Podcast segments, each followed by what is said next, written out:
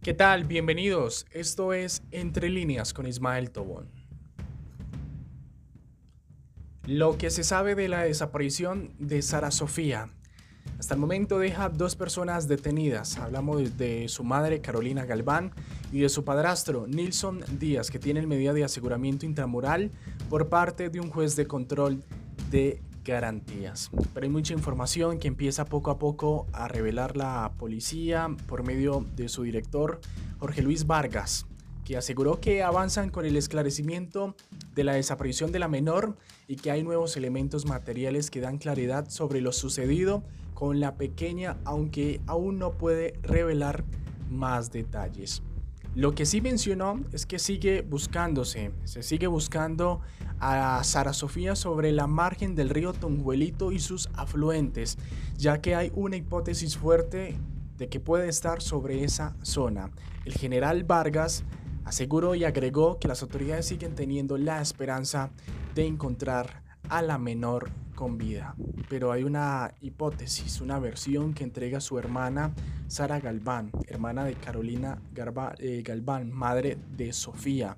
es que esa versión habla de que la madre habría incluso confesado que la menor fue vendida. Es decir, habría vendido a Sara Sofía a extraños. Aún no se sabe con el paradero y con exactitud a qué tipos de personas esta menor, su madre, habría vendido a Sara Sofía Galván.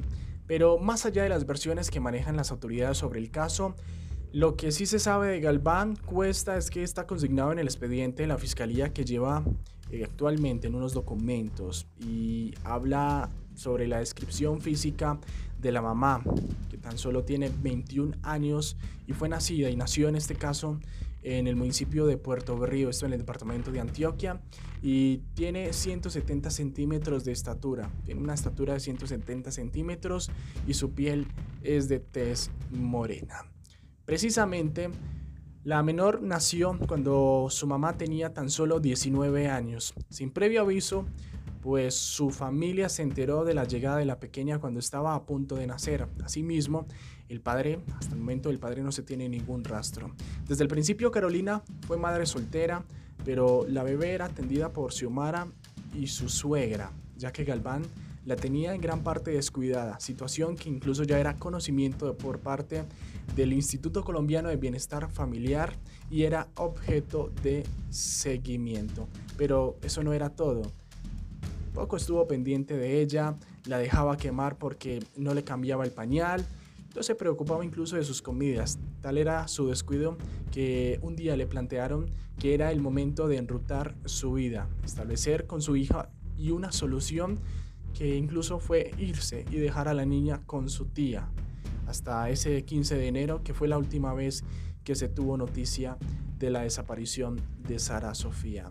Lo cierto es que continúa la búsqueda por el río Tonjuelito en Bogotá y a eso también se le suma eh, la circular amarilla por parte de la Interpol eh, para ser buscada en otros, en otros territorios extranjeros. Es decir, que esta circular de la Interpol eh, aplica para cerca de 196 países que ya fueron notificados en la cual ayuden a encontrar, encontrar a Sara Sofía. Especialmente hay prioridades con los países fronterizos con Colombia, donde se están pidiendo y se están sumando a la búsqueda de esta menor. Así que hay que pasar, hay que esperar. ¿Qué va a suceder con la búsqueda? Obviamente, lo que más esperamos y añoramos es que Sara Sofía se encuentre con vida.